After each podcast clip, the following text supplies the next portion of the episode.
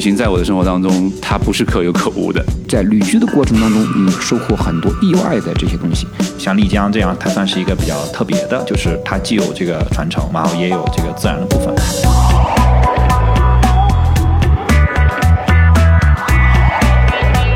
你好，这里是蓝莓评测，我是蓝莓评测的主播钱德勒。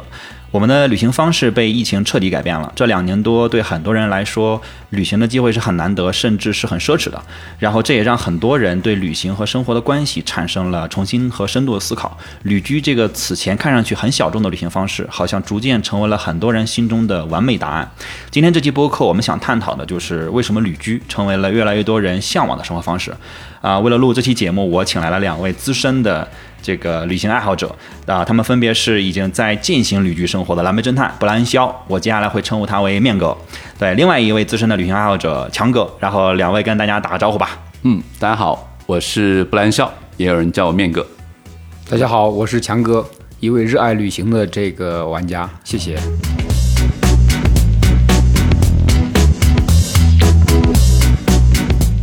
强哥还有一个神秘的身份，我们晚点再揭晓啊。然后今天为了录这期节目，呃，我们三位也是一起来到了丽江，这应该是我们这档节目。最豪华的一次这个这个阵容，然后我们此刻正坐在玉龙雪山脚下来录这期节目，因为我们也是在旅行。哎，对对对，而且这个是你知道我今年第一次旅行，就非常的惭愧，那你是悲催了一点，太悲催了。对，还好说趁着这次机会我们能来丽江一趟，而且这两天天气也是很多变，就是相当于我待了两天，体验了感觉丽江的三个季节，对，非非常的幸运。然后我们聊这期节目，我们虽然是聊旅居啊，但是我觉得我们不要一下子到那么深，因为刚才也提到旅行。这个和度假这两年很多人也有一些心态上的变化。我想先问一下两位，你最近的一次旅行是怎么安排的？去了什么地方？嗯，面哥，我先说一下啊，那个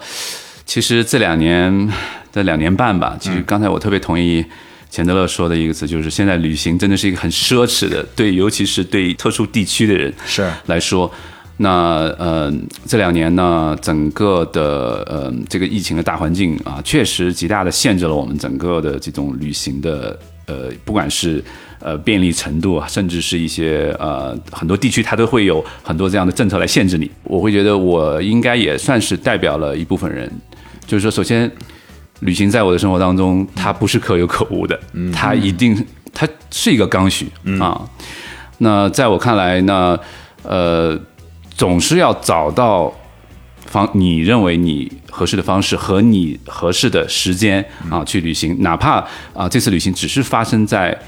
呃你城市的周边，或者呃你。能够去到的相对方便啊的地方啊，我觉得这其实还是会有一些地方，所以我呢，呃，最近啊，比如说我去了呃安徽的一些小的地方啊，比如皖南的一些，比如啊，我我比较喜欢一些徽派的一些小镇。一些风格，对对对，一些一些小镇啊，然后呢啊，今天我们来到这个丽江啊，这其实也是呃我最近两三年啊特别喜欢的一个目的地啊，强哥呢？啊，我最近旅行的就还算不算少了，可能比钱德勒可能要会丰富很多啊。一个，但不一定跟变革相比啊，因为我最近的话，基本上在国内，应该说主要的目的地我都转了一圈。嗯，因为今天中午我刚刚从大理赶到丽江来的吧，也算是一个短途的，这叫旅行吧。是，比如说这个最近今年还是去年。反正三亚像旅游的目的地的城市两难嘛，嗯，海南和云南这两个城市我就往返的比较多，再加上像贵州啊和重重庆川渝这边一带，西南差不多啊，差不多我都都有所涉足。但确实是刚才像面哥讲的一样，他疫情的人影响确实约束和限制了大家的旅行生活。嗯，你如果说。不对旅行有热爱的话，你很难说在这个情况下，我还选择把旅行当做一种生活必需品，或者是生活方式的一种，嗯，甚至说你调节你工作和生活的一种方式，嗯。那么我相信，那个钱德勒在主持这些节目的过程中，肯定有遇到很多不同的这些听众和这个旅行家吧。那他们在这个过程当中，应该都有各自的选择。因为旅行的话，这里面我觉得发生两个比较大的变化吧。嗯。一是的话，大家之前的出境游肯定是受到影响的。因为影响太大了。对基本上就是没有了。对，对我这边有好多朋友都等着要促进去这个拍什么婚纱照啊，这个做这种旅行婚礼啊，都推迟了。都推迟了是所以国门一关的话，现在大家国内的旅游现在火的还不得了嘛。是尤其像最近比较厉害的，我觉得露营风，实际上它也从另外一个维度上，我觉得反映了一种大家旅行生活方式的变化。嗯，露营风它不一定是在山间。这个草地里面露营，可能很多你看我们现在大城市的周边，嗯，甚至说城市的公园里面公园里嗯。都出现了露营，对吧？这个东西我们肯定不是我们常规意义上的真正的露营，这也就反映了大家在城市的疫情的期间约束的时间太长，那我他哪怕在小区里面草地上，我搭个帐篷，我也有一种露营的感觉。我感觉强哥在我家装了摄像头，因为我是一个狂热的露营露营爱好者，就是这真的是我射程范围以内的。你刚才说的那些地方，我全都扎过营，然后我、啊我还在我们家客厅扎过营，就是被封控在家，就前段时间北京封控在家一个月，真的是哇，那些装备我说都要发霉了，我得拿出来晾一晾，支起来之后说，要不然就在客厅睡吧。对，我跟钱德勒平时都在北京嘛，那北京大概呃上半年，尤其天气好的时候，只要是有水的地方，哪怕是一个小水沟，周围都是一堆这个扎营的人，对扎营的、玩桨板的、玩皮划艇的，啊。现在北京的那个护城盘的。对护城啊。河里全是人，你知道吗？游泳游泳的，对，我在我们家那个楼上，有时候打开窗，嗯。我们我们楼下正好有一块草坪，我就在上面看过有人在那扎营，在那儿 在那儿这个玩飞盘，哦玩飞盘有啊，飞盘也是露营、飞盘这两个应该现在是当下是最火爆的两项，这个就跟旅居相关的户外运动吧。对扎个帐篷啊，飞盘大概四五个人飞一下，啊完了不不可开交。蓝莓是不是组织过一次？我们上周刚组织一个两周之前刚组织了组织过一次飞盘在北京活动嗯对对对。然后疫情期间，但是我们一发一天之内报名就五十多个人，哦就是都爆满，就是现场就特别嗨，玩到十一点下暴雨我们才走。就要是不下暴雨，我估计他们能玩到后半夜。对，因为我也是非常热爱旅行的，就是我今年的这个这个战绩就不说了，就这这是第一次，这都七月底了。对，然后我旅行疫情之前，我每年都要长途旅行三到四次，就是一周、两周以上的啊。那会儿也是假多，然后短途基本上每周我都呃每个月我都会选一个这种小的目的地，就是坐坐高铁啊什么的去一趟。对，这两年旅行次数确实是非常的减少，而且我自己的变化是，就是我现在的旅行，我基本上不会在一次旅行中换目的地。就是我会选择一个地方待一周、两周，甚至如果时间允许，我会喜欢待更长的时间。因为一个是说，我是觉得这样的旅旅行更深度，我才能真正的感受到当地人是怎么生活的。因为如果你只在待两三天，你永远是一个游客的视角，就是啊，我要找一些新鲜的地方，然后走马观花玩一圈，我就回去了。然后你回头记下来的，你还是去了那些。千千篇一律的地方，对。另外一个就是，其实也是为了降低风险，因为旅行过程中，你说今天我在这个城市，明天去那个城市，哎呀，出点什么问题，我都回不去了。对，嗯，我非常认同这个。实际上，这个也是我觉得我自己作为一个亲身体会的旅行者，我我我自己归纳出来，不一定对啊，大家也可以去探讨一下。嗯，就是刚才钱德勒讲的这种旅行方式的变化，实际上我最近这几年疫情的影响呢，它也是我刚才讲的想讲的第二个方面，就大家旅行方式的变化。嗯。应该说，之前大家很多人不叫旅行或者不叫度假，叫旅游，嗯，对吧？对旅游和度假这两个词虽然说是都是跟出去玩相关系的，但它俩的内容和方式，我理解是有很大的不同的。旅游就是我们之前所谓的。怎么叫上车睡觉下车拍照，对对对。啊，对吧？反正一天换一个城市，甚至一天换两个城市，这种叫我们叫旅游叫旅游，对吧？很多像现在地方的城市，第二种叫度假，度假我们一定是有几个比较鲜明的特点，什么？第一，它是一个沉浸式的，嗯，就我一定要；第二呢，要深度的；第三，要花一定的时间在这个地方上，我了解本地的风土人情和当地的生活方式，嗯，以及这个跟。自然相对结合的比较紧密一点，时间周期也会更长一点，这样的话可能会更好一点。而这种旅游的方式呢，那就是基本上我就反正就到此一游。度假的话，那我我是更多的一种旅居的方式。可能有一些人把生活和度假本身它就融为一部分了。是这是这是我的理解。可能疫情的影响本身，刚才前头来讲的，我不愿意去更多的城市，同一次两到三个城市，我留在一个城市。这一是疫情的影响，第二个呢，也跟大家生活方式的变化、生活水平的提高有关系，对包括对文化的理解和认同，以及和研究和学习的深度有很大的关系，对吧？？是的，是的，我身边的一个经验就是说，刚刚强哥说，呃，旅游，那他到此打打卡，对吧？那到此一游，那其实他很少会说我几次去同样一个地方。但度假呢，他如果这次觉得好，他可能明年又来了，哎他可能对吧？下一次又带着朋友、带着家人又来了，他会重复的去到很多地方，所以，所以对于这个整个旅游行业来说，我是觉得，因为不都说旅游这个频次低嘛，对吧？但其实如果未来就整个现在度假的这个呃风潮起来的话，其实是可以适当的提高这个旅行的频次的啊。其实，在疫情期间，围绕大城市周边的这种周边游、嗯，自驾游，嗯，这种其实包括刚才常常提到这个露营的这种方式，其实都呃还算是蛮大程度的提高了旅行的频次。嗯，是的，对啊，是的，是的。因为这个我们现在看欧洲，尤其是北欧这部分的国家，国内的这部分的，我觉得度假的方式啊，不是说旅游的方式，旅游的方式我们可能换一种方式在谈，度假的方式，北欧这些国家的人，尤其是像芬兰呀、瑞士啊，他们这些国家的就是居民。可能会十几年如一日的，嗯，去一个目的地，去一个度假村，嗯，就每年的寒假、暑假、圣诞节，他都会去那个地方去度假，回到那个地方度假。哎，对，一度假可能就是十天、半个月、一个月，但他也不觉得烦，他就我就喜欢这个地方，我挺好的呀。是，但中国人一般情况，你我们之前讲旅游的时候，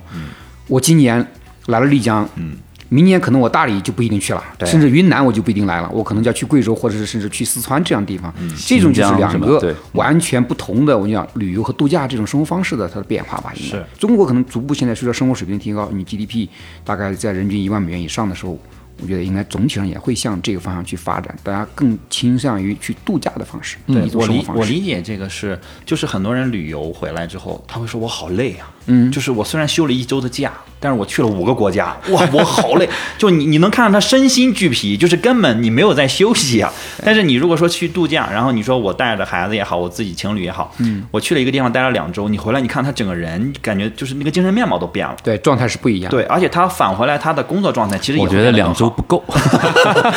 你这是奢侈了，这是凡尔赛。不是，我真的觉得，嗯，就是我觉得至少得一个月起。哎呀，嗯，那你这个对这个呃旅行者的要求就有点高，对吧？因为我我我我也算是去过很多地方啊，因为之前在欧洲待了很多年，所以也去过很多地方。其实，呃，我的旅行方式也是从最开始的到处哎打卡，到处这个到此一游，但是慢慢就会就是。深入的地方，啊，然后我们我回国之后，跟我太太有时候去再回到欧洲的时候，其实我们就会安排这个相对时间比较长的，嗯，啊，我们比如说两周去到一个国家，嗯，然后去自驾或者是，但后来每次回来我们都觉得，哎呀，要想当要想真正的能够体验当地的生活，可能两周真的不够，所以我们会觉得说。呃，可能需要更长的时间，嗯，三周甚至一个月左右的时间啊，这个当然是会比较奢侈，但是，呃，我会觉得就看你怎么看你怎么看啊，因为在我看来，因为面哥本身也是一个创业者，嗯，所以有时候我会觉得你通过旅行跳出你的常规的这种呃 daily routine 去。呃，其实有的时候你会有更好的一种视角或者是一种灵感啊，会其实反而会帮助到你的工作啊。其实我觉得不仅仅是对创业者，我觉得对每一个旅行爱好者来说，其实旅行给你带来的也绝不仅仅是放松和一次休息，嗯，它会给你的人生、给你的项目、给你的家庭，就等等，就会带来你可能意想不到的一些一些一些亮点或者是这个 bonus 啊。所以我真的。也希望说，越来越多的人不要把旅行当成 可有可无，嗯，它真的是你生活当中的必须的东西。是的，对，嗯，是的，而且现在就是疫情期间，很多的。呃，城市的原因，然后公司的这个 policy，然后要要求员工或者说 work from home，就是你在家办公。其实他没有规定你一定要在这个城市里，反而给了很多人一个你可以逃离，或者说甚至很长时间的离开你长期居住的居住的生活，去到一个你喜欢的。哎，你刚才这个“逃离”这个词我特别喜欢。对对对，你去到一个地方，你待上甚至两三个月，然后你会发现，你看看世界的那个角度，可能都会有一些新鲜的东西出现。没错，这个我特别认同啊，尤其是像广深。这一部分其他城市我可能不太清楚。广深这一部分城市，因为这两年疫情的影响，嗯，应该有一大批旅居在丽江和大理的自由职业者和相对来讲会比较他们的工作比较弹性的这部分人呢，在在在这两个城市里面来，尤其是像丽江和大理，因为这里面一个是本身就比较慢嘛，第二个的话，它这个地方的城市的文化底蕴，我觉得还是跟广深这边有蛮大的差异。因为广州和深圳的压力大家还是蛮大的。嗯，丽江和大理大家都是享受慢时光的这个时代。但我据我所了解，我每次去丽江和大理的时候，嗯，这些城市里面有很多呃自由职业者，嗯嗯，有一些对办公环境没有强制要求面对面 face to face 这种工作的，这这种行业，他们长期是叫旅居，我们叫旅居吧，旅居在大理和丽江。但这里面呢，你想生活成本它也不是很高，嗯啊，每天我省去了上下班交通的时间，嗯，其实你在就是自己常住的城市里面，他也是每天居家办公，跟我在这些地方旅居办公实际上也没有本质的差异，反而他们的工作效率可能因为环境的变化和这个心情的变化得到更高的提高，这也是有可能。就有回到面哥刚才讲的，会在旅居的过程当中，你收获很多意外的这些东西，他的创作的灵感啊，他们对企业管理的这些观念呀，嗯，可能会更有一些启发和触动吧。是的，是的。对，我在安徽，呃，有一个小地方叫碧山村那个地方，然后看到有一个小店，然后那个店主是一个东北女孩，然后嗯，她说我就是来这儿旅行，然后呃喜欢上这儿，然后就扎根下来了，啊。啊，就在那儿就在那儿开了一扎根啊。对他他自己也是一个 算是一个艺术有一定的艺术艺术素养的人，然后就在那边卖一些他自己创作的一些一些一些东西。当然平时应该也没多少顾客，也赚不了太多钱。他就是说我就是喜欢这样的这个地方，嗯。啊，所以我当时还加了他微信，有时候看他朋友圈发的那些东西，都是对那个地方的哎特别的一种一种一种归属感，一种一种虽然他不是出生在那个地方，嗯。啊，但是他在旅行的当中找到了自己，哎，在接下来人生当中相当长一段时间之内，能够跟他产生啊非常大的交集的一个地方啊。嗯，强哥，你平时你在疫情期间主要 base 在哪里啊？呃，疫情期间背试过两个城市啊，一个是在上海，哦，这是主要的城市；另外一个呢，就是在郑州，大概河南郑州这个地方呢，我也待了差不多一年的时间。今年二季度在上海，这个我相信有非常非常多的人就会非常希望有一个，地方可以逃离，就像一个乐队的名字一样，是一个逃跑刚才计划。强哥乐讲的这个逃离，为什么说这个面哥对“逃离”这个词很很很很有触动啊？实际上，我们作为在长期去年一年 base 在上海的这些同同学和朋友们来讲，他们最期待的是有一个没有疫情的地方，我们可以无拘无束的，不用去做核酸，不用去来回奔波的地方，去在旅居也好、生活也好、度假也好，选择自己的一种生活方式吧。实际上，我我我在这边也看到很多什么呢？就是比如在丽江、在白沙呀，在这周边附近嘛这一带，有很多北京过来的朋友，他们实际上，你说他在这里生活。生意或者是说产业做的有多大吗？我觉得肯定不如在北京。嗯，但他们确实在这里面的长期，就像刚才那个面哥讲的，在安徽那个小姑娘一样，她就有自己的一个店面，嗯，或者有个自己的客栈、咖啡馆，类似这样的手作坊，呃，也不一定赚很多钱，但他选择了一种这样的长期旅居的生活方式，面对这样的青山绿水和这个叫休闲度假的生活方式，他觉得也自己很开心。我有自己的时间去跟来自全国各地甚至全球各地的旅居度假人这里面无拘无束的交流，而是这种生活方式呢，实际上反而是我觉得在疫情以后，应该对很多中青年人来讲，他会很好的一个或者很多人的一个选择吧。其实最近这呃十几二十年，其实好多外国的旅行者，年尤其年轻一代，他们其实来到云南这边，嗯，他很多也是就扎根下来的，是。是的。对吧？大理、丽江，尤其是外国朋友特别喜欢的几个中国目的地之一。对，因为丽江、大理，尤其是像丽江这边啊，对北欧的很多老外来讲，他是非常喜欢的，因为这个地方的玉龙雪山呀和整个的风情、自然风貌，跟瑞士的这个风格是多少有一些相似了。因为这里面的雪山和这个植被以及气候，嗯，跟北欧的环境实际上是比较相似的。但是实际上这里面的生活的便利度，比那边和丰富度以及人文的成本尤其比北欧要 低，生活成本要低很多 我去北欧的是对，麦当劳都吃不上，这样是啊，这里的 包括这里面的多民族的文化和整个高差这个海拔高差变化带来的植被的多样性，实际上对这些老外们他们做研究也好，还是做生活也好，我觉得他们是带来很多不同的这个方式和感觉吧。对所以他们留下来也选择了很多。这个留在丽江或者是留在大理这周边这边去吧，来回的旅居时间很长，很多孩子都在这里上学和这个生活，嗯，这也是蛮多的。像白沙古城里面，我认识的几个老外的这个店主，他们反正是在北欧的也有，就是意大利这边的、西班牙的也有，嗯反正自己就是带着家人在这边，嗯，钱嘛他不一定赚太多，但他觉得比在欧洲生活要相对来讲更舒服一点。对，生活成本也低就是文化也相对比较追求一个追求一个就是没那么普世的幸福感。就是我、哎我我面对我自己的内心，我想要什么样的生活，我没有必要非得让世俗认同我的这个生嗯活，对吧？你世俗说啊，要赚很多钱才是成功的人生，但又如果成功但不幸福，那样一种人生有什么意义呢？对吧？很多人其实做这种思考，而且我觉得就是本身可能比如欧美国家，他们发展发达的比较比较比较早，然后他们很多时候早都衣食无忧了，好几代人，所以他们可能有这种思考会比较多。但是我觉得疫情这两年给中国的很多的年轻人一个加速的一个思考的这个这个推动，就是说你现在认真静下来，你想一想，你到底想要的是什么？你真的想要成为呃 人上人，一定要成为什么什么样的人吗？还是说你只是想要一个平静的生活，那舒服的、平静的、幸福的生活？我觉得这个会有各自会有各自的答案。我觉得没有办法去说啊，追求成功的人就就怎么着。我觉得我们也不去评判他们是负面的，但是我觉得追求你自己想要的总是没有问题的。对，尤其是在你还能够去追求的时候，尤其是你看最近的时候，其实有一些朋友他真的这个疫情带来的这种全方位的一种压压迫感或者是压抑感，嗯，那很多人就会觉得说，哎，我我像我的人生像是被疫情偷走了三年，嗯，就是这三年。很多人说啊，那三年之前，呃，就是一九年、一八年啊，我的朋友、我的家人建议我去旅行的时候，我当时为啥不去呢？对吧？我的这个什么日本、美国签证都快过期了，对对对，当时就是现在就是后悔，嗯啊，所以我是觉得，呃，不管这个疫情未来走向是什么样，我是觉得只要你有任何呃旅行的冲动、旅行的想法，或者有你的再有朋友、家人建议的旅行的时候，这个时候就是有人有的时候就需要一点冲动，嗯。对吧？就是你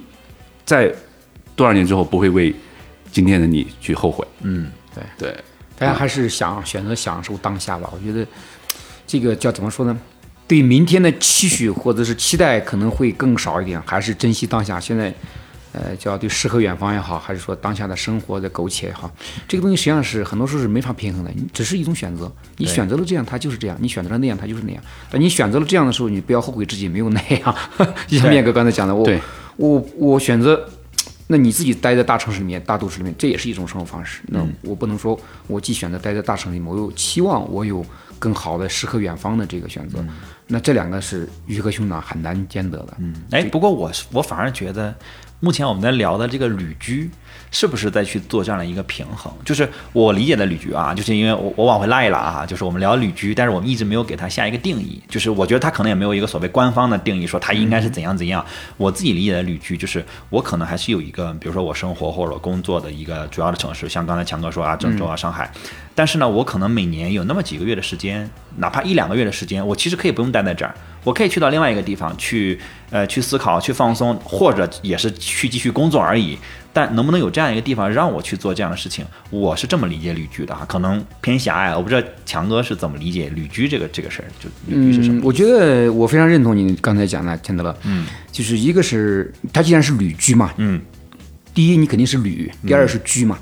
呃，旅的话，证明你不是在这里不长是长期待的，对吧？不是移民。第二呢，你是居呢，你也不是来了看一眼就走了，就三天两天就走了。所以他旅居这，一定是我的理解是在您的呃长期居住的城市之外，嗯，然后待上一定的时间。这一定的时间，刚才面哥也讲了，两周还是短了，至少一周、一个月起，对吧？所以说，那么归纳一个起来我月也差不多啊，一个月差不多 一个月起。超过一个月就是在 脱离或者离开你长期居住、生活、工作的城市或者地方，去另外一个你喜欢的、你向往的地方待上一定的时间、一段时间嘛。嗯，这样应该是生活方式。他不管是在那里是度假也好、工作也好，还是说生活也好，我觉得这都可以去，甚至说你既度假又生活也工作，也没问题。他这这是我理解的旅居了。嗯，对，而且有的时候这种旅居，就有的时候我们之前钱德勒，你记不记得我们有时候讨论过，就是你刚才也提到，就是呃过一天当地人的生活，嗯，travel as locals，、其实这个其实在全世界都是一个在旅游行业里面比较流行的一个一句话，嗯，但是你怎么样才能像当地人一样生活？嗯，你怎么样才能 travel as locals？嗯，对，所以我呃，我不知道大家有没有一个呃类似的经历啊，就是说很多时候一个旅行目的地它之所以在你的记忆当中长久的留存，不是因为那个地方的最著名的那个景点，嗯，或者是那些这个最 top 的这些 POI，嗯哼，很有可能就是因为你跟当地的人，嗯，之间发生了一些什么事情，嗯，对这个事情，然后那个当地的那个人会，哎，在这个过程当中表现出非常让你这个尊敬、让你记忆深刻的地方。嗯，比如说我在我去过那么多那么多次日本，嗯，我到现在印印象最深的就是在新干线上面，嗯，我的车票丢了，最后那个那个东京火车站那边有人帮我去找，嗯，车上那个检票员知道我票丢了，我跟他说我没票，我票丢了，嗯，然后他打电话去那个东京火车站，在礼拜五的晚高峰的时候，在东京火车站帮我把那张票找到了，哇，还真的找到了。对啊，对，费多少功夫啊？嗯，对。对对，包括有时候我们在旅行当中，有时候会会，比如说我在有一次在欧洲，我把所有的东西全丢了，就是哦什么什么护照、钱包、信用卡，什么这个电脑、笔记本电脑全丢了，但是我硬是在那儿花了三周的时间，嗯，就是穷尽我所有能想的办法，最后成功把它找回来。真找到了。对，真找了。然后我去，比如跟当地的警察局、跟跟这个私家侦探、跟报社、啊私家侦探都对用上了跟当地的 跟当地的华人留学生，我还特意去当地的学那个大学，嗯，大学的那个就是食堂里面，然后找的就是中国中国学生，然后我我打印了一堆那个那个海报，然后我说你们去学员宿舍帮我去发一发，就是整个通过这样的这种方式之后，哎，找回来。嗯啊，虽然损失一些时间，但是你会觉得这是非常好的一种旅行经历啊。所以我我一直想法是说，每个人当然每个人对旅居的这个定义是不一样的啊。不管你是学生，你是你是呃什么样的这个工作的这个职位啊，你都应该给你的旅行跟你的工作生活的完美结合下一个定义。嗯，对，当然时间有些人觉得两周、三周，对吧？一个月，我觉得呃也未必一定要有一个统一的点，只是说我有一个我的这个啊、最最喜欢的一种方式。明白。就这个每个人给出答案肯定是不一样的，嗯但是我刚才听面哥说的，一个是觉得我面哥确实是一个很喜欢丢东西的人，两个故事啊，都是都是丢东西。另外一个就是我确实很认可面哥说的，就是说你记住一个地方，你肯定不是记住的，比如你记住巴黎，你不会记住说埃菲尔铁塔是怎样的埃菲尔铁，塔对肯不是，可能就是旁边一个什么小巷子，然后也没有那么好吃，也没有那么好喝，然后我溜达了一圈之后，但是我我就是记得那样的一个瞬间。我觉得旅行能带给我们的，其实就是那些让你的生命变长长的瞬间，就是你的生命你回看有多长。我觉得精彩的人的人生，其实就是他有记忆点很多，但这些记忆点往往不是那种啊，我所有人都知道的那种东西，而而是你自己，往往是结合你当时的心态。就比如我也是特别喜欢日本，就是我每年之前疫情前每年会去五次以上东京，我就只去东京，哦我长时间只住在一个街区里，这家酒店满了我就去另外一家酒店，然后就是都不是那种奢华的，我还是一个酒店爱好者，你知道吗？没有奢华酒店，就是那种很便宜的。但是你住在那儿之后，就是你觉得街坊什么都认识你了。我去了几次，那个七十一的小哥都认识我，就说哎你又回来了，就那种感觉是非常非常好的，就是而且也不是什么特别出名的街区，但是我就是喜欢那儿。然后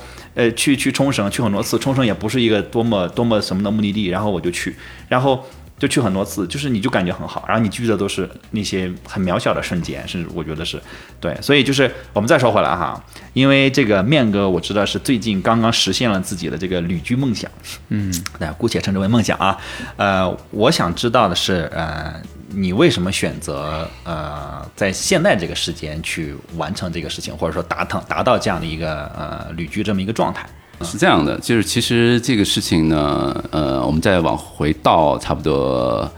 呃一年的时间，实际上在二零二一年的时候，嗯，呃就是其实那个时候其实疫情还是蛮蛮严重的啊。那个我跟我太太呢在北京，嗯。啊，确实就我俩的工作其实也都受到很大的影响啊。那呃，我们当时呢就就每个周末有时候就开着车去到北京周围的一些地方啊，然后这个待个有时候就半天一个下午，有时候就有时候我我就会把旅行当成我的一种治愈，你明白意思吗？调剂，对，它不能是调剂，就是它是相当于是拯救你的一一个一个一个一个药，或者是哦，对到这个程度了，对对对，真的真的真的，呃，我相信在这呃我们听众当中，如果这两三年当这个疫情影响，我相信肯定很多人会认同面哥的这种观点，嗯。啊，所以呢，我们在呃二零二一年十一的时候，嗯，我们就呃安排了一次比较长线的这种西南的这个旅行啊，从这个我呃我记得我们去了呃四川的呃甘孜，啊，感啊，去甘孜那边，然后从四川那边又来了丽江，嗯，啊，又又专门飞飞一趟丽江，而且我我们的每一次旅行，每每一次旅行呢，其实，呃，是有一点是有点冲动的啊，是有点冲动的。我会觉得，按理说，我跟我太太都算是蛮有经验的旅行者，嗯，呃，但是我我其实觉得人生当中有一点冲动是好好事情。你有冲动，说明你还有这个热爱。嗯，对，是的，是的，对吧？所以这个非常认同。对对对，所以你当你有冲动的时候，你先不要管这个最后的结果是什么样，你去追寻你的这种这种冲动，嗯啊，我觉得去，所以我们当时就非常，我们当时是知道说，呃，丽江这边的这个呃地中海啊、就浮游城这个度假村，嗯，呃，当时是 ComEd 包括整个的这个园区会开业，嗯。啊，我们因为原来也在欧洲，也知道啊、这个地中海俱乐部啊 Club Med 这个，所以我们当时就呃就想过来看一看，嗯。啊，就过来感受一下，嗯啊，然后就来了这边，嗯。啊，然后就对整个这边的一下大，就是对我们整个呃，其实对丽江之前有一些就是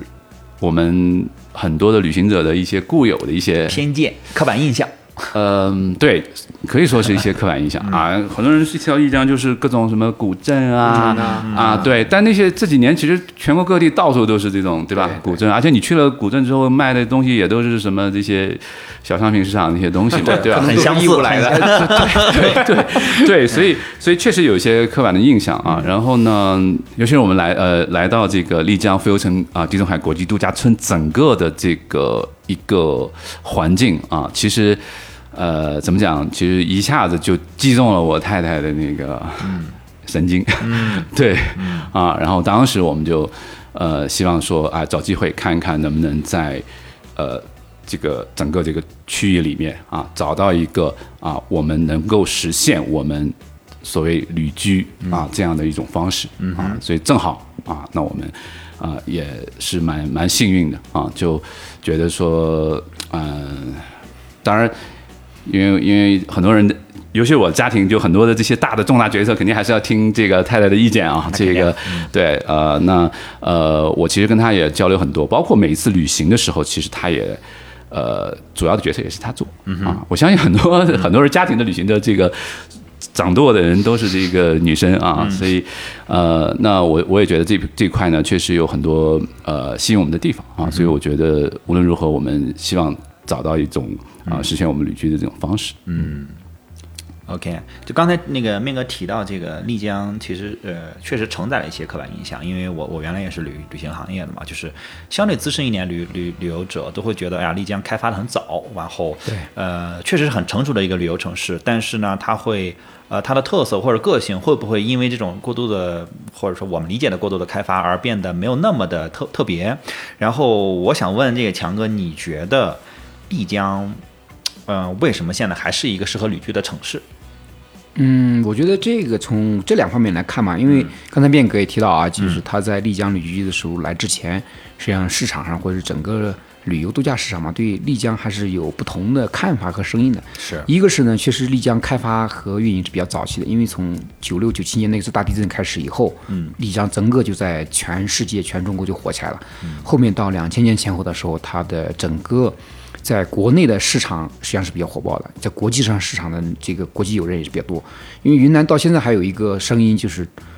这个中国的云南，世界的丽江。这个就可以看得出，丽江在世界全球的这个旅游市场里面，大家的声望和地位还是不一般的，影响力是蛮大的。这这是一个，它确实是很早。这个因为大研古城啊和这个茶马古道呀、再加上纳西的文化这些东西呢，给它带来很多历史的传承和神秘感。嗯，那么从另外一个维度看，我觉得近随着近期的这个。尤其是疫情前后这些年之后的这个丽江的发展，它也呈现了一些新的变化。嗯，这可能我估计也是面哥选择在丽江这个选择旅居度假的一个主要的原因之一吧。实际上，丽江这几年也在，呃，大研古城它仍然维持了它的原始的状况和古城的面貌吧。就不管说它还是承载着丽江这个茶马古道文化的一个很重要的一个部分。那么同时，另外一个呢，我觉得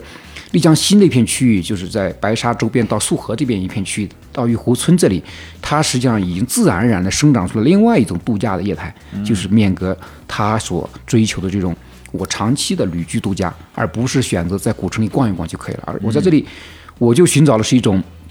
面朝雪山，这个有山有水，嗯，有湖有河的地方，大家同时还有一些古城。相对像白沙古城比较原始的状况，这里也比较有一定的国际化的状况的情况下，这种这种度假的生活，嗯，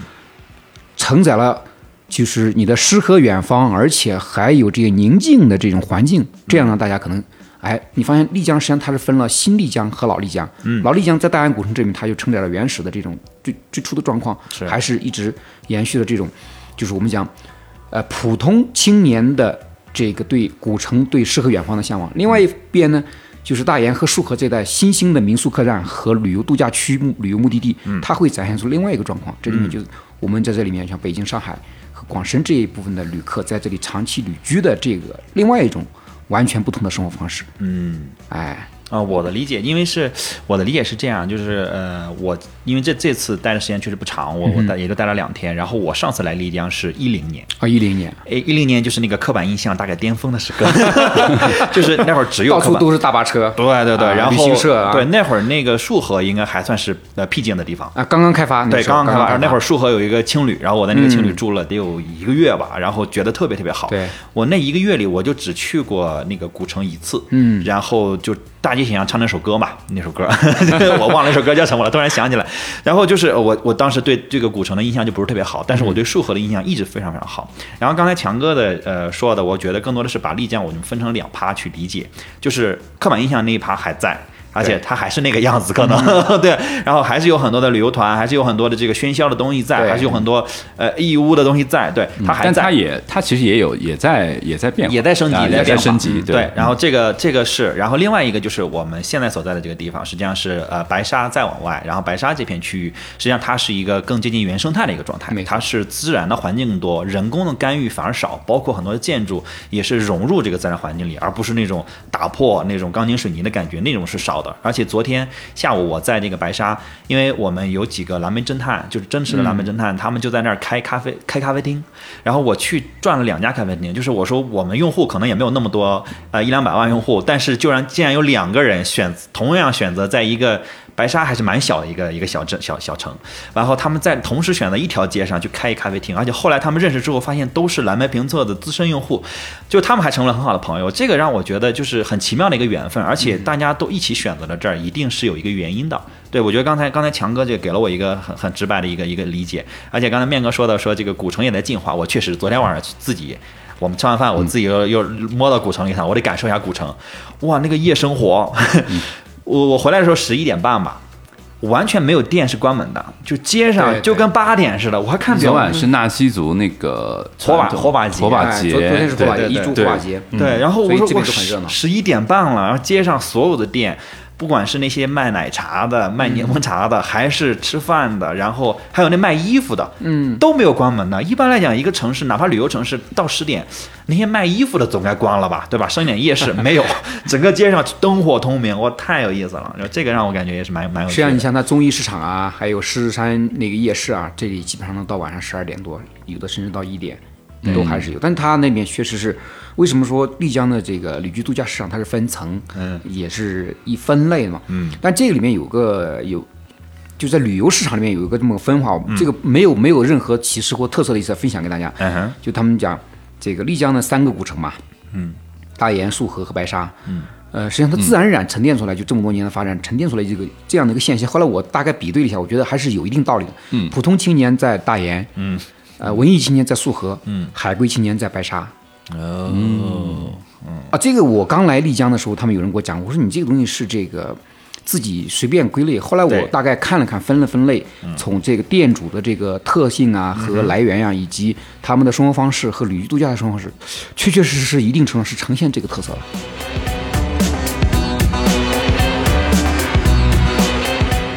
呃，我想问就是面哥，因为你现在在这个在在丽江这边，在富游城里面也是呃算置业了嘛，对吧？呃，因为你大部分时候还是在北京的嘛，对吧？嗯那你不在丽江这段时间，那这个这个你的这个我们说度假屋，你怎么管理这个度假屋呢？空着吗？还是怎么着？呃，是这样，就是其实呃，我相信在旅游目的地的很多的类似的这样的这种呃这种物业的话，其实它的呃管理方式其实类似吧啊。一方面就是你你肯定不可能常年在这个地方，对吧？这个尤其是呃，你如果在大城市本身工作还比较紧张的话啊，所以我会觉得呢，首先我会觉得说，呃，有这么一个地方之后呢，我自己对吧？嗯，你想来一个月，嗯，对吧？你就可以，这是一个。第二个呢，你的有很多朋友，嗯哼，你的家人，对吧？大家可以轮流过来，哦对吧？然后如果这个，但是即便是加上大部分人加上自己的朋友和亲人，其实也还不能够完整的覆盖全年的话，的。那你剩下的时间，其实呃，现在都比较有成熟的这种所谓托管，OK。对，把它变成啊、另外一种形式的酒店 OK，啊这种方式啊，对这个。呃，因为富游城好像这边是它有一个独立的品牌嘛，嗯、啊，叫艾比农，对，嗯。嗯，对，这个其实还是比较省心的，对啊，还比较省心。其呃这种方式其实在国内外都不算，就是大家都比较能够接受嗯，而且还有收益，对吧？啊，对啊，对啊，肯定那个收益是你的嘛，对吧？你是业主，啊，对对对啊，当然这个就是其实，呃，看中它其实也不是说为为了看中那个收益啊，其实更主要的还是说，呃，就是当你经历人生这个阶段的时候，啊，当你呃觉得说，呃，国内哦，竟然还有这样的一个好的地方啊，那因为确实去了那么多地方，全球的包括国内的很多地方，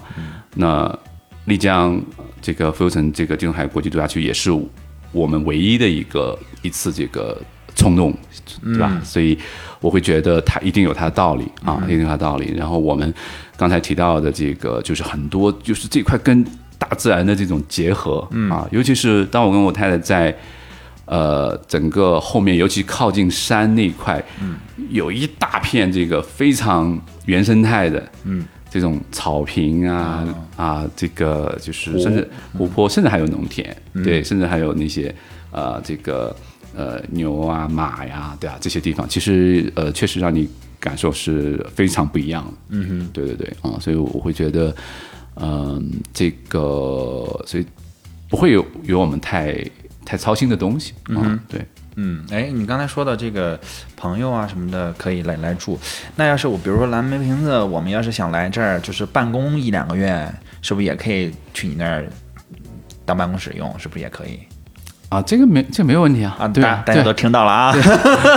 待会儿就要房卡。越来越多的人，呃，我们这期这期节目其实面哥有个私心，其实就是希望，嗯呃，大家能够听到我们的节目，尤其是面哥啊自己就是就是往前迈迈出这一步，其实也希望大家越来越多的能够接受旅居这种方式啊。那旅居当然你你可以比如说自己去置办一个一套，对吧？你也可以借用你朋友的，是对吧？这个都可以，你也可以就住酒店，我就对对对买两个月房间。对，啊我们就希望说你能够在旅行目的地多待一点时间，能够真正的像当地人一样旅行，能够真正的跟当地人，甚至跟当地人产生更多的这种化学反应，能够去让你的这次旅行，让你这段时间在你整个人生当中变得与众不同，变得特别的这个有记忆点。对对对，有记忆点，对，这个是，这个是我们呃，就是这期节目，我们就明哥一个算是一个小事情，其实希望更多的人能够啊、就是勇敢的去要遵循自己的一一种冲动，对，而且我们也确实不是建议所有人上来就是做最重的决策，你还是应该先有这个体验，对吧？你先到这个地方感受，对吧？你先来这儿住上个两周呢，对吧？你感受，因为还是说你长期的这个决策，那我们不希望它是反复的，那你肯定是希望它是一个做了这个决策，你别到时候再反悔。所以我是觉得这个是蛮有蛮有意义的。然后另外一个就是说，因为现在也有也有这个呃很多的这个目的地，但是呢，呃，像丽江这样，它算是一个比较特别的，就是它既有这个传承，然后也有这个自然的部分。呃，我觉得那个呃所谓那个传承的那个部分，或者说发达的那个部分，实际上是也能给你提供一定的生活的便利性，因为有些时候我们在这儿也要考虑到。呃，医疗啊，然后甚至教育、配套啊对然后交通啊，对啊，交通，哎最重要的是大交通。对你如果北京、上海应该都有直航的对对对我就都有直航，飞过每天还不少的航班。嗯对。北京、上海基本上每天至少五班吧。嗯。是啊，是啊，就是多的时候从早上到晚上都，我我是早上第一班来的，然后晚上第最后一班回去，所以就是你看你的你的时间安排，哪怕你是特别忙的人，然后你紧急要赶回去也 OK 的，你当时当天当天就能决定当在云南应该算天能走不了。是除了昆明，可能丽江也丽江是航线最多的城市，对吧？对对。你像去香格里拉、去大理，很多都是要从先落地到丽江来。对，你比如说广州到香格里拉是有直飞，到大理的航班可能只有一班一天，对对对但是到丽江只有五班。对，好像之后说丽江这边到昆明的高铁好像就一两个小时就到了，对吧？呃，丽江到昆明三个小时，啊，OK 丽江到昆明现在现在是最快的那一趟现在是还是动车对吧？动车，对，那好像我来的路上有司机跟我说，说未来高铁一旦开通，可能一个半小时就到了。差不多一个半小时左右的时间。对对因为现在昆明到丽江呢，航班也还是一天还有好几班呢，嗯嗯基本上一个小时左右的航程，嗯，差不多是这样。所以它的大交通是非常方便的。基本上丽江，呃，昆明下来，因为昆明它在它在另外一个方向南南面嘛，你滇西北的旅游资源实际上是最丰富的。嗯，就是我们叫这个呃香大丽嘛，香格里拉、丽江、大理这一条线实际上是旅游资源是最丰富的。经典的北线，对对，啊北线滇西北这条线是最丰富，也它也是传统的滇藏线的起点。丽江是传统的滇藏线二幺四国道的这个自驾进藏的起点。对的，对对。这里面过去，丽江出发到香格里拉，香格里拉过去再往北到奔子栏，然后到那个德钦、昌都这边，再到再到那个呃林芝这边去拉萨。这这是一条线是最非常经典最成熟的一条滇藏线自驾滇藏线的一个对线路。对，是的它比川藏啊和青藏，相对来讲都都好走一点，都好走一点。有的酒店集团就是沿着这条线哎不断的设立酒店。对对，是这样，是这样。对。然后，呃呃，富游城丽江地中海度假区也是在去年获得蓝评测二零二一年的最佳全新综合旅旅游度假目的地的这样的一个奖项。然后，这个我现在就要揭晓强哥另外一个身份啊，他就 是哎富游城丽江地中海国际度假区的总裁。呃，李强，哎好谢谢大家哎李总谢谢大家，对，但是呢，我们就强总哎，强总，哎，李总，对，但是我们还是称呼强哥啊，不然就觉得太端着了。呃，我想让这个这个强哥跟我们，就是我觉得完整的就简单的介绍一下这个丽阳浮游城吧。嗯啊，好的呀，呃，因为刚才那个主持人这个还是让保持一点神秘感啊，我我我也没有过程中也，我觉得配合的挺好的哈。非常好，非常好。对面哥都差点露馅了，对，但你都没有。对对对对，我我觉得还是比得住的。因为丽江浮游城呢，实际上它是一个很有特色的，呃我们叫一站式的国际化旅综合旅游度假区，这是我们对整个项目度假区的啊综合定位吧，一站式国际化的综合度假目的地。嗯，那么在这个基础上，它两个嘛，一站式和国际化。一站式呢，就是我们在里面基本上把整个所有的确保刚才这个就是面哥和钱德勒讲的这个我们旅居度假，能够把它大家所需要的旅居生活配套的东西，嗯，都能把它配齐。你来这儿旅居也好，度假也好，生活也好，享受这种我们叫叫地中海国际度假区一种全新的叫 f o l l o w 生活方式也好，嗯，它都能够在这里满足你的需求。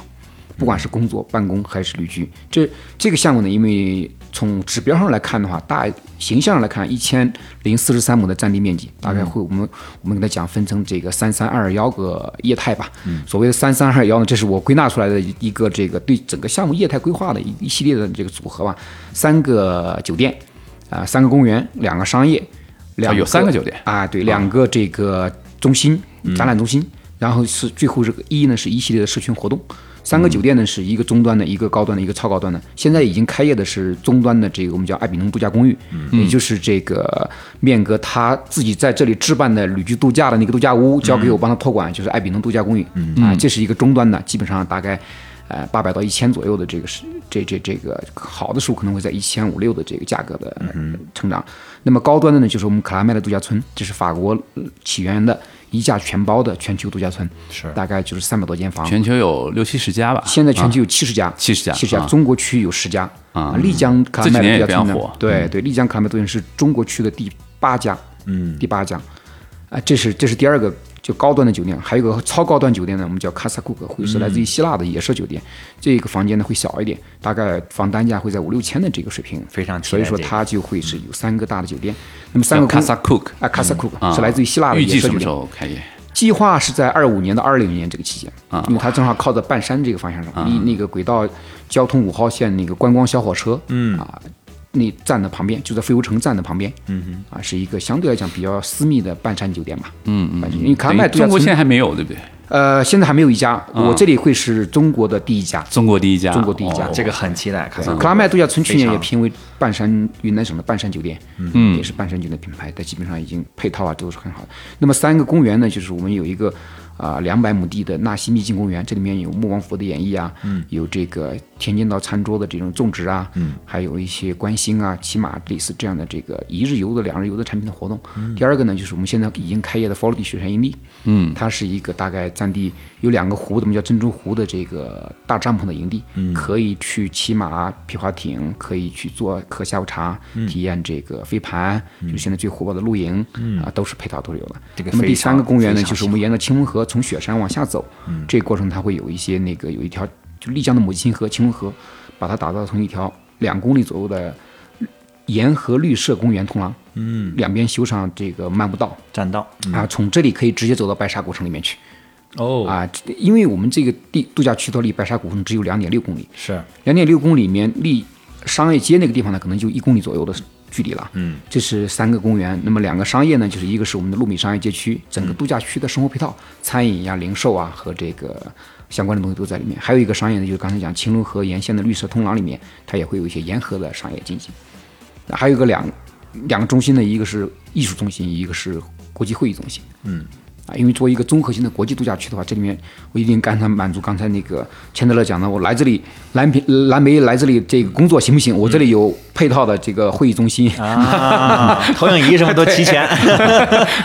好吧？然后在这个基础上也有一个艺术中心，因为这个复兴他自己在上海是一个复兴艺术中心，这个是很出名的一个，就是会旋转的建筑嘛，它的那个像口红一样的掉下来的那个那个那个建筑都忘了，它是管风琴一样的哎，随着风会会不停的在在转动的这些这这这样的一个建筑。那么最后一个一呢，就是我们通过一系列的社群活动，把整个度假区能够串起来。现在其中做的比较成熟的呢，就是品牌发布会的活动已经比较成熟了，嗯啊，我们的这个体育赛事的活动也比较成熟了。第三个呢，就是亲子呃迷你营这这一类的国际研学营地也比较成熟了。第四个呢，是我们的那个叫啊婚拍旅拍，这也是比较成熟的。嗯，还有一些呢，就是围绕着文化艺术类的啊和康养类的这些社群活动，现在还不是那么成熟，我觉得往后逐步逐步再来培养吧。这个四个，你像汽品牌发布会的活动，我们现在已经做的比较多了。最近的一次应该是六月二十九号的小鹏汽车新品的发布会，是是十六台车，嗯，每台车配一个帐篷，他们就是做完新品发布会之后，晚上就在帐篷里面就露营了，这也是科技和露营的结合。是是是是 是，包括前面早期的时候，凯乐石啊，它的呃签约运动员在这里做了一些越野的赛事活动，嗯啊，都在这里面都举办过，包括还有一些皮卡汽车的新品发布会，都会在这里面做。啊，这两天我们营营地有个包村包场，就是另外一个网络品直播品牌的两百名左右的主播在这里面去举行一个集体的活动，他们的团建活动。像这样的是我们品牌和社群活动把整个度假区全部串起来，对也让大家就是在这里你也也可以看到西南的边陲的这个城市里面，你仍然可以看到国际化的品牌，嗯，啊，一站式的目的地，这就是我整个打造这个目的地的原来我以为国际化克拉麦的已经算是一站式了，结果啊这个卡拉麦的它只是只是其中一一小块。一环，其中的这个一站式的国际化的一个环节，一个环节。它只是三个酒店里面的其中一个、一个酒店，它也只整个社群活动里面呢，就是克拉麦度假村将来我会把它做成整个度假区做成一个我们叫扩大版的克拉麦度假村，嗯，就是除了你村内游之外，我村外游营地啊、商业啊和度假屋的这边的设施配套你都可以享用。对这个非啊，常重要。这样的话就基本上把整个度假区我就打造成一个非常大的，不仅仅是你克拉麦的一家全包，嗯，我在营地里面克拉麦也可以一家全包进来。这是小一价全包跟大一价全包，吧？对对对。大循环、小循环，而且全国那么多 Club Med，那其实丽江 Club Med 也会是非常独特的一家，没错没错。对，嗯。所以它就因为它在富游城里面，是的，是的，啊，这样的话，我把整个整个度假区所有的产品业态，通过这个一系列社群活动把它串起来的时候，就大家待在里面，就像刚才那个面哥讲的，我就不觉得无聊啊。是。我待一个月，你在这里面都有不同，每天都有不同不带重样的。体验哎，不同的体验感。嗯，因为每个月的集市活动和社群活动它都是不同的，都是不同的。你我最后要想要实现的目标呢，就是你每次来都能发现它的不同。对，你每次来度假都能感受到新的东西和新鲜的这个氛围，见到不同的客户群体和人在里面，这样让这个度假区呢，它更有意思，更有让大家能够留得下来，嗯，去生活去工作。嗯，这样的话才是实现，我觉得我们最终实现旅居度假的一个 follow 生活。方式。因为 follow 这是我们复兴旅文自己创设出来一个新的英文单词儿，嗯，自创的一个单词。Folsom 复兴的两个前两个字母加上 holiday 的后面的那一部分字母，我们加上 Holiday holiday，就是工作、生活和度假要融为一体。嗯，这是也是我们看全球整个旅居度假生活方式发生变化以来，实际上这也是我们啊从全球来看一个比较贴切于中国人的，因为中国的这个目前的这个基本的保障你还达不到，说我不工作，嗯，我就只是去旅居去度假，像这个欧洲这些成熟的发展发达国家一样，我们还实现不到。这种社会保障体系是不行的，所以你既要工作又要旅居，嗯，那我们就工作和旅居生活度假方要结合在一起，对，就是你旅居的时候不影响工作，工作的过程当中我也享受旅居度假的乐趣，这样我们就就发明了，一个很多人之前我的哎就身边朋友，包括有时候我自己也是，有时候你难得出去旅行吧，工作上的一些事情，你还真的也放不下，对对对吧？你又会很很焦虑，这样也会影响你旅行的这个品质。对，所以我是觉得，那你就不要拧吧，就这个事情它应该是一个很自然的事情，哎对吧？你现在很多工作。呃，我相信大部分的工作，你有台电脑，对吧？这个其实都不会有那么大的影响。是的嗯对，所以那富游城这种模式是不是在国内算是就是第一个提出这样的概念的？就是这种一站式的这种比较种，独特的。就 follow 这种这种目前看这个阶段的话，还是我们国内领先国内领先的一嗯个旅居生活度假方式吧。嗯，就是你的工作、生活和度假一定要三者之间的取得平衡和融合，它没有很明确的界限说这个单一功能的那种，对单一功能的这个东西。如果是单一功能，至少中国现在在快速发展这个阶段，你是很难实现的了。不，我还还是要回到强调，就我们不是欧洲这种成熟的高福利的发达国家。嗯，我度假就是度假，度假完全可以不用处理工作，对吧？甚至我我圣诞节我就可以有一个月的假期，对我可以关手机我，带着家人，我就不处理任何邮件和欧美这个工作人在旅行之前都会先发一封邮件，说接下来对两周对，两周的时间我不在，别别找我啊！哎，但他们真的是可以实现的。我们现在这个高速发展的阶段，实际上是很难实现这个状况的。不管是说你是创业者，还是说职业经理人，还是公司的这个中基层的工作人员，都很难实现。因为这个公司确确实实我们有各种这个历史现状的原因，社会发展的这个进步的不同的阶段任何一个层级你就是刚入职的这个这个这个没有经验的，还是你是 CEO，你都不可能把手机关掉。是的呀，是的，是的。对所以这个方式怎么讲？它是符合当下中国发展的阶段的一种叫 follow 的生活方式。嗯，这也是我们就我说一个面哥个人的一个点啊，就是之前我唯一一个，嗯，可能旅行在我看来是一个，呃，怎么讲一个一个缺点，嗯，就是我会打打乱我原来在比如北京的，因为我我平时经常健身，嗯嗯嗯，我原来就会觉得说啊，旅行的时候就会打乱你整个健身的这个节奏，是。对，但我来到这个丽江浮游城之后，嗯，啊，我反而觉得，哎，跟在北京的那个没有什么这个区别，就你仍然可以有一个很好的心情、很好的心态，甚至这个很多设施，嗯。嗯，那肯定大城市是比不了的，嗯，对，这么新鲜的空气，对吧？就是而且海拔也不是很高，对啊，这个两千左右，两千四百米吧，差不多。对啊，对，所以我会觉得，哎，这个也许如果喜欢健身的人啊，或者平时喜欢健康生活方式的人，我觉得这个也是，呃，反正代表不不代表所有人，但是我觉得这是其中一个点啊。嗯。丽江确实是很好的一个有氧运动的训练基地。嗯，因为国家基本上田径类的运动的运动员，嗯，这个季节都在丽江。哦，你像这个跑马拉松的女子冠军一姐李子轩，嗯，她前一段时间一直在这里训练。那个还有一个冠冠军是焦安静，她也是一直在这里。对，啊，最近不是八月份会有法国那个 UTMB 的越野比赛嘛？嗯，最近一段时间呢，基本上最哇，这强总对这块很专业啊。啊，我我我不仅是旅游的这个呃爱好者，我也是运动的专非专业的这个哇哦爱好者。哦，一 就说这个贾戈人家啊，他们都在这里做长期的这个有氧运动训练。每年的国家足球队和各省的田径队都会在丽江集训，嗯，一个月到三个月不等。哇，对，嗯所以他们在丽江的这段时间里，基本上这些运动员，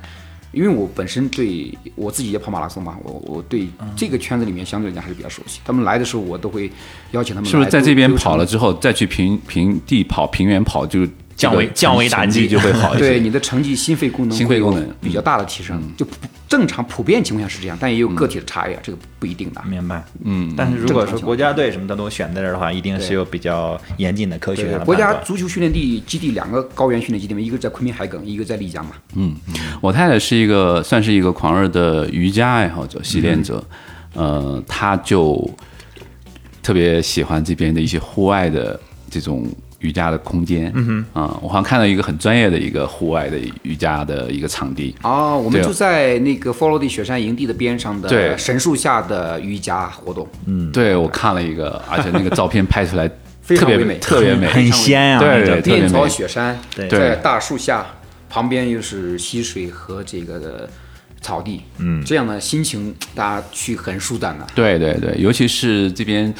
呃，不说是四面环山，至少三面，我觉得，对吧？这这种，尤其是早早上的时候，或者是日落的时候啊，其实啊，这个练场瑜伽，我觉得是会非常的这个这个通透啊，尤其是呃，因为我我也是看着我太太就是。就有时候在家里面，或者是旅行的时候，就很、就是很难找到一个好的一个一个一个场地啊，所以有时候我去到一些好的地方，我都会拍一些照片发给他，我说下一次你可以在这里练瑜伽，对，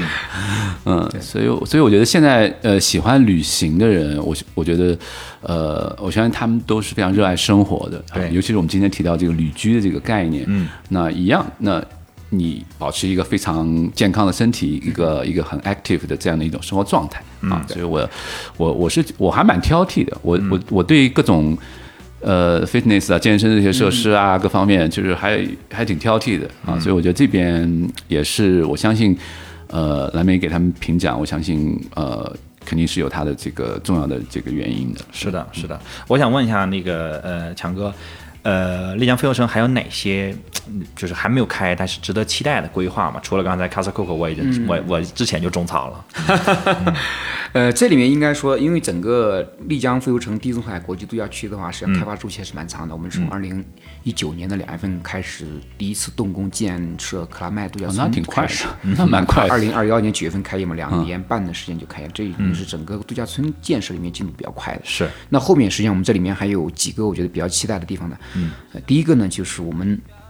这个纳西秘境公园，嗯，啊，就两百亩的土地里面会建设很多具有纳西民族特色和东巴特色的啊有无动力的乐园。无动力这个里面呢，将来会有很多就是生态类的。啊，种植类的以及一些互动性的东西出来展示出来，具体内容呢，我们就暂时先这个稍微下保点密，啊好吧？好好好，这这这是一个我觉得比较有悬念的地方。第二个呢，就是整个呃围绕着体育社群运动相关的嗯配套的活动会逐步逐步展示出来。因为刚才我也提到，因为丽江是一个很好的中高海拔的有氧运动的训练基地，我也想把这个地方呢做成一个运动员的训练的集散的场所出来。那在这里面呢，就是沿着青龙河沿线可能会有一些体育运动的设施呈现，包括我们卡梅度假村，如果面隔一会儿去溜达的时候，可以看后场区的那个，就是围绕着篮足球场和射箭场那一圈的，就是环线，我们现在全部把它修成五彩跑道。嗯啊，现在跑道已经修了一半了，基本上在刷这个新的这个五彩漆。这这是一类体育设施相关的，可能后面还会有一些其他的配套相关的，包括整个青龙河沿线会修成绿色漫步道，嗯。啊这一类的体育配套的设施就非常符合这个面哥这种健身达人的这种对这个既有环境的要求爱好者啊，又有又有我硬件设施的这个配套，同时呢也有一系列的体育社群的一些奥运冠军啊、运动冠军啊，嗯，呃，各类的行业的冠军，他们在这里面参与互动和这个，比如下个月下个月马上会有一个体育总裁班进来，他们就会有一些这个各类的奥运冠军在里面，就会把它形成一个很大的一个体育社群的集散地。然后再顺便这个透一个消息，就是法国 TNF 那个 UTMB 连线的比赛的国内场同时连线的也会落在浮游城的起点和终点都在这里。哇哦就是 TNF 一百的这个赛事，大概会有一千多人，现在已经启动报名了。嗯，TNF 一百还是，而且是里面是最高的一档，对吧？对对，它同跟法国同一天开跑，OK，啊，就是跟 UTMB 哦就是所以叫连线跑对对对吧？连线。愿意去法国的就在法国参赛，嗯各种条件去不了法国的，那么就在丽江，丽江丽江地中海度假区，起点和终点都在这里，路线现在已经都在。都已经都已经这是很顶级的赛事这个很顶级的哎，对，赛事。就这这一类的体育社区活动呢，我觉得未来会有一个很好的一个落地。呈现和这个叫、叫融合吧。嗯，就是你在这里不仅仅是旅居、度假，你也可以训练、健身，做你、对运动员而言，这也他是也是他的 follow 的生活方式。我这个好的环境里面，我去训练，去这个去生活，对吧？我早上午训练，下午可以休息。来这里做一些其他的这个互动，嗯、或者我早上做一些其他的互动，我下午去训练，这样都可以。第三个呢，我觉得这里面整个就是随着度假屋的销售，业主入住的越来越多的时候，这一部分就像面哥这样的一样的业主这个有没有一些福利啊？啊，这个肯定是有的啊，一会儿我再给你揭秘哈。就是随着这样的这个东西呢，它业主的群体会越来越多的时候，它本身自然而然就会形成一个很有趣的群体，嗯，对吧？他们自自身的进来之后，像面哥这样的健身也好，旅居也好，你还是。比如说，我们还有科技的达人啊，有一些其他的达人，他们会自由的组合成一个，嗯，这个民间的这个有凝聚力的群体团体啊，对团体，我们叫社社交社交哎，感这里面大家可能会，你在甚至在北京、在上海，你找不到的东西呢，在丽江、在地中海国际度假区，你可以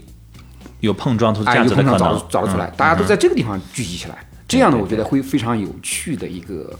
就新的社群活动，大家围绕着没有任何利益的这个对呃交换，也没有任何其他的纠纷，大家纯粹的围绕同一个东西，喜欢爱好，我们聚集在一起。对，而且大家也是都是因为喜欢旅行、喜欢旅居，包括选择这个地方，其实也是本身你们就有共同点，对你们就有共同的价值观呀共同的品味共同的兴趣。实际上，这是新的社群生活方式的一种很好的一个一个展现。大城市里面，大家因为各种距离啊，嗯，呃，这个时间啊和价值观的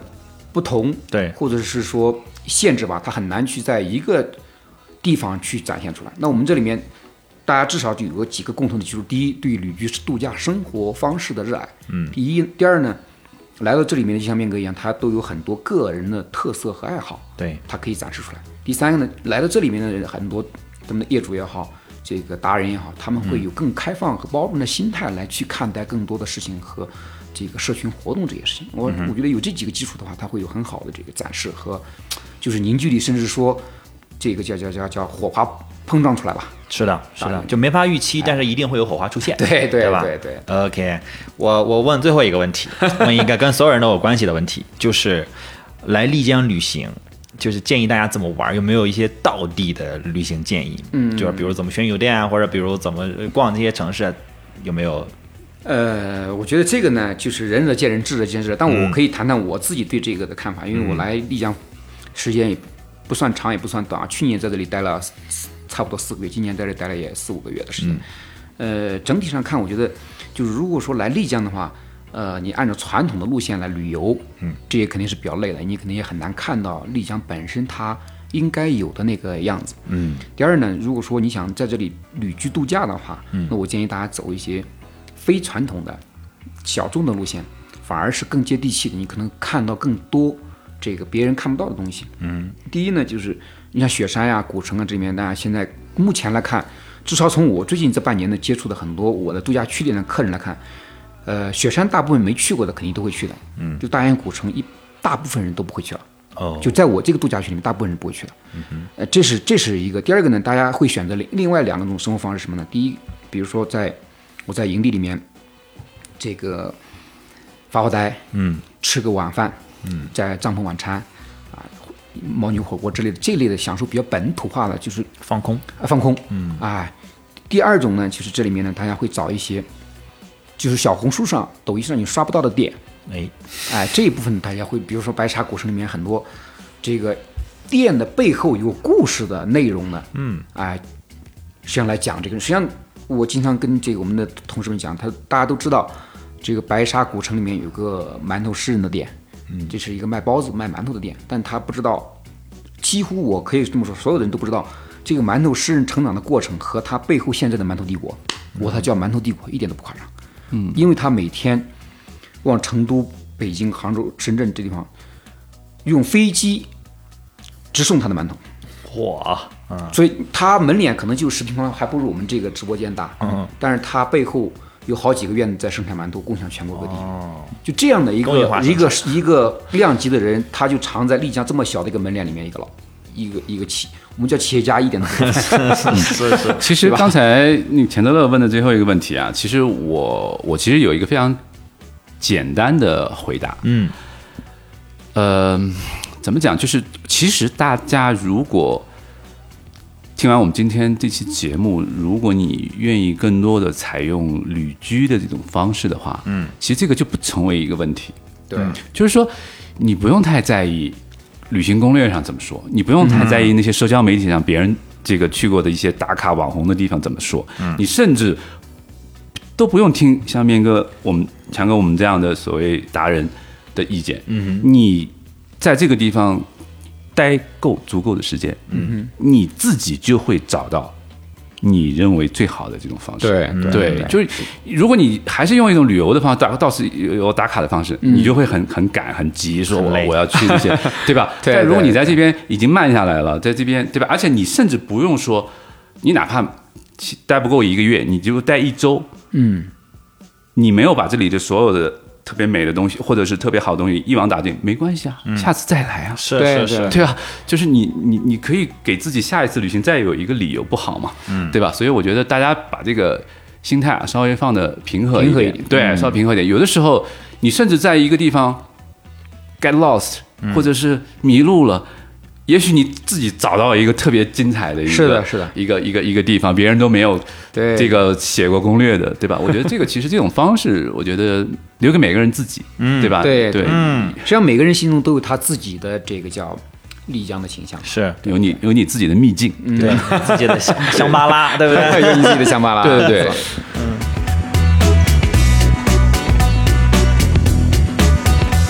OK，那那这样我们还是留一个互动的话题，就是今天的听众，呃，我希望大家能跟我们互动一下，就是说你是否希望过上旅居的生活，然后你最想去哪座城市旅居，然后跟我们这个留言，然后我们会有一些奖品，然后我们还会拉一个这个旅居的这样的一个群，然后大家可以关注蓝莓评测的公众号，直接回复旅居，我们会有一个这个蓝莓酱会拉你到群里，我们会在群里发放这个奖品，至至于奖品是什么，我也先保一个密，对，然后我们这个在这个 show notes 或者是到这个社群里我们再揭晓，好吧？那今天就感谢两位嘉宾，谢谢大家，好嘞，谢谢各位感，谢感谢蓝莓评测，感谢哎钱德勒，谢感谢小龙谢，，嗯。谢谢，拜拜拜拜。